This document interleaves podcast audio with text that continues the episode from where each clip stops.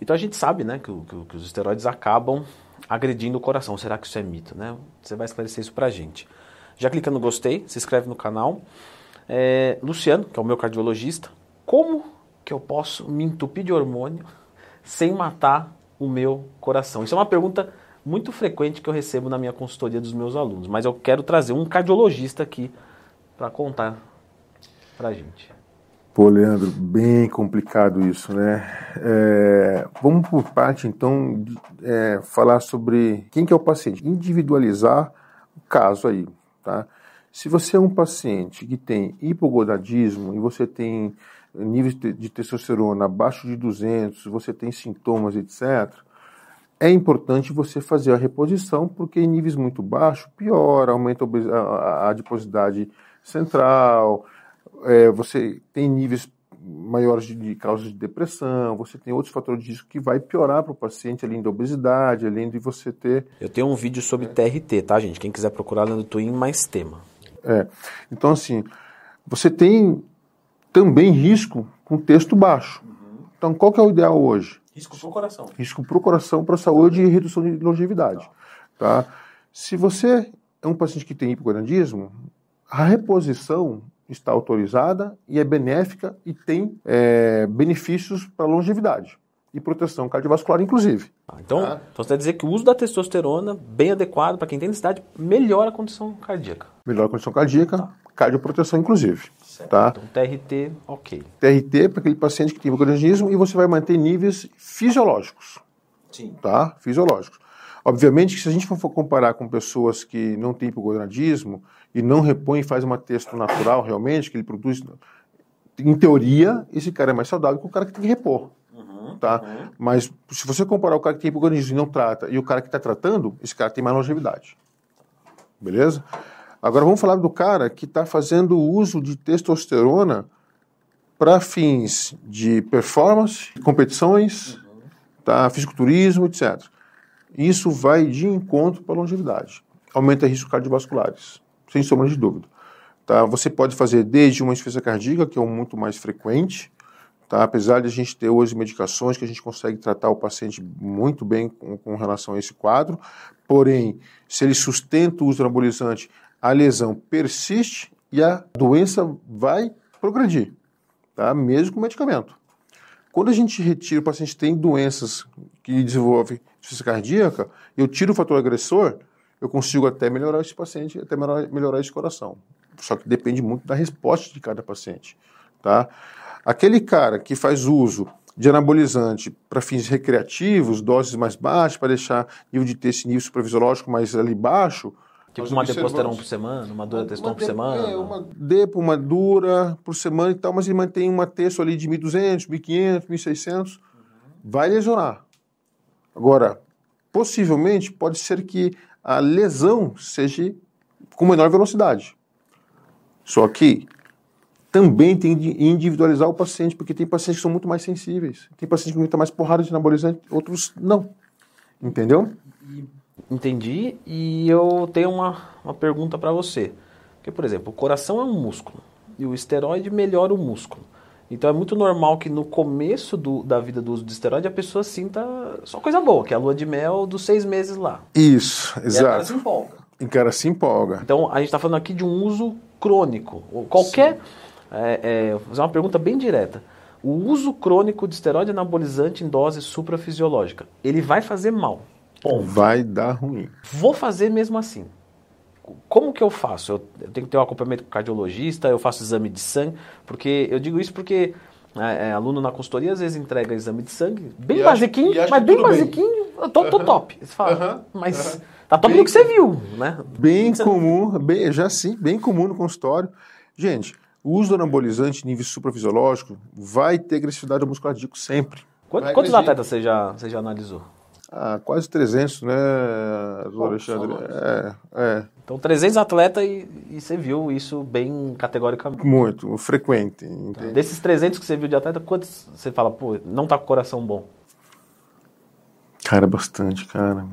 90%? Por aí. Na verdade, assim, o que, que a gente tem? A gente tem aqueles pacientes que têm lesões leves, lesões leves para moderada, moderada, moderada para grave e lesões gravíssimas. Então, assim, quem que é você nesse bolo? Onde você está nessa pirâmide ali? No leve, moderado, moderado para grave, grave, gravíssimo? Quem que você? É, não, eu estou é? dizendo isso, Luciano, porque é o seguinte: às vezes o pessoal que está em casa acha que a gente está sendo sensacionalista. Né? Uhum. E a gente está aqui para alertar vocês. Eles trabalham com atletas de alta performance. Todos os famosos, né, ou pelo menos boa parte dos famosos que vocês conhecem, passam com ele. E desses 300, mais de 90% tem alteração. Então, quer dizer, o negócio existe.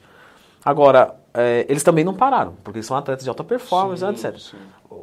Como que existe aí a possibilidade de, de eu ter aumento do cardiologista e você mudar a farmacocinética da droga para não fazer mais mal para o coração? Ou o que, que, que, você faz? Tá, na verdade, sim. É, é, quando a gente encontra um paciente que faz uso crônico de anabolizante em doses em níveis suprafisiológicos, geralmente a gente pode encontrar nesses pacientes, eu tenho pacientes que têm lesões, outros não, são raros os que não têm, tá? E esse coração, em uso permanente do anabolizante, ele persiste na agressividade. O que, que a gente faz? A melhor conduta para esse paciente, quando ele tem uma lesão já no músculo cardíaco, ele suspendeu o uso anabolizante. Essa era a melhor conduta, tá? E a gente abordar aí o tratamento dos efeitos secundários que a, que a droga pode fazer para você. Se o paciente persiste no uso, por exemplo, se é um atleta de fisiculturismo, o cara depende disso, tá? Hoje a gente faz uso de algumas medicações que vai reduzir danos que o anabolizante possa fazer. Gente, é reduzir, não é blindar lesões reduzir danos. Só que tem que ver a resposta que o paciente vai ter. Tem pacientes que às vezes a gente consegue reduzir dano muito pouco. Tem pessoas que a gente conseguiu reduzir danos bastante, inclusive com melhora, com melhora do, do quadro do paciente. Só que a gente também orientou o paciente que às vezes o menos é mais. Às vezes o cara vai lá, está lá usando níveis muito elevados, que está só se intoxicando cada vez mais, piorando a performance, fazendo toxicidade. E a gente orienta o cara a reduzir uma dose para poder ser mais condizente para aquilo que ele vai fazer. E o cara melhorou muito mais, com, inclusive com performance, hipertrofias, shape melhor, com menos dose. Naquele chagão que a gente chama de o menos é mais. Tá? Então a gente tem algumas medicações que a gente consegue utilizar para reduzir dano, só que é aquela situação. Eu não estou anulando o dano. Porque os danos diretos que a droga faz, eu não consigo tirar. Seria o mesmo que querer tomar esteroide e não ganhar músculo. Tipo isso. Você fala, é o efeito do é, negócio. Basicamente, não tem como. E assim, só para vocês entenderem, eu tenho lesões diretas no músculo cardíaco e indiretas. As diretas é a toxicidade com formação de colágeno, fibras, fibroses, mais é, gordura entre as fibras musculares, com crescimento de forma irregular da hipertrofia do músculo cardíaco, que vai reduzir função. Além de uma toxicidade pelo pelo influxo maior de cálcio dentro da célula, que vai intoxicar a célula miócita, né, o, o miócito, que vai perder função. E às vezes você até perde a célula porque ela morreu, faz uma apoptose. Morreu, e, não, não... Célula morta não tem volta. Quando a gente tem, eu tenho observado em alguns pacientes, toxicidade aguda. Tirei, melhorou o strain. Até então, claro que são evidências, tá? Não é um, um trabalho que me mostra isso com certeza, porque o, o comitê de ética nosso não permite estudar anabolizante no paciente, fazer uma comparação de quem está usando e quem está usando de forma científica. Então, é, são análises observacionais. Eu tenho observado nos meus pacientes que é, aqueles pacientes que reduziu dose do paciente, ele persistiu no uso, mas reduziu dose, eu até melhorei o trabalho miocárdico dele, eu até melhorei um pouco do estranho do paciente, que me traz a informação, a possibilidade que existe uma forma de toxicidade aguda no músculo cardíaco. E com as medicações, a orientação de algumas medidas como é, treinamento aeróbico com HIT, esses pacientes melhoraram bastante. Quanto de HIT? Tem uma. Uma, uma só para. Né? É. Faço uma hora ou faço um minuto? Na verdade, assim, a gente orienta para o HIT em torno de 8 a 12 tiros. Tá? De, Algum, um de um minuto de tiro. Só que, assim, eu oriento de uma forma, o doutor Alexandre orienta de outra forma e tal, com o mesmo objetivo.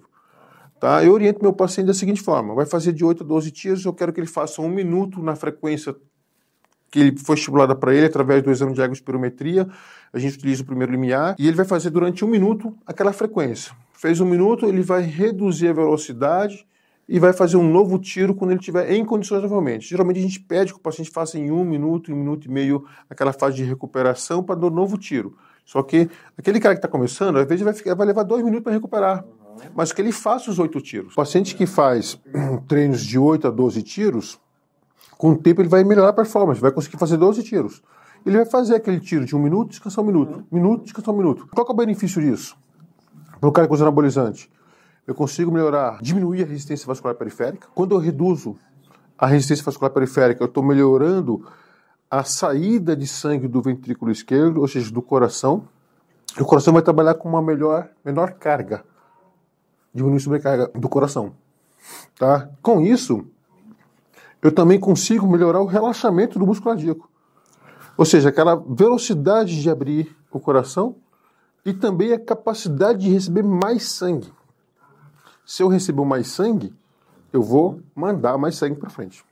Então, então, vamos lá, para usar o, o, esteroide ali, imprescindível o cardio, de preferência o HIT. Cardio.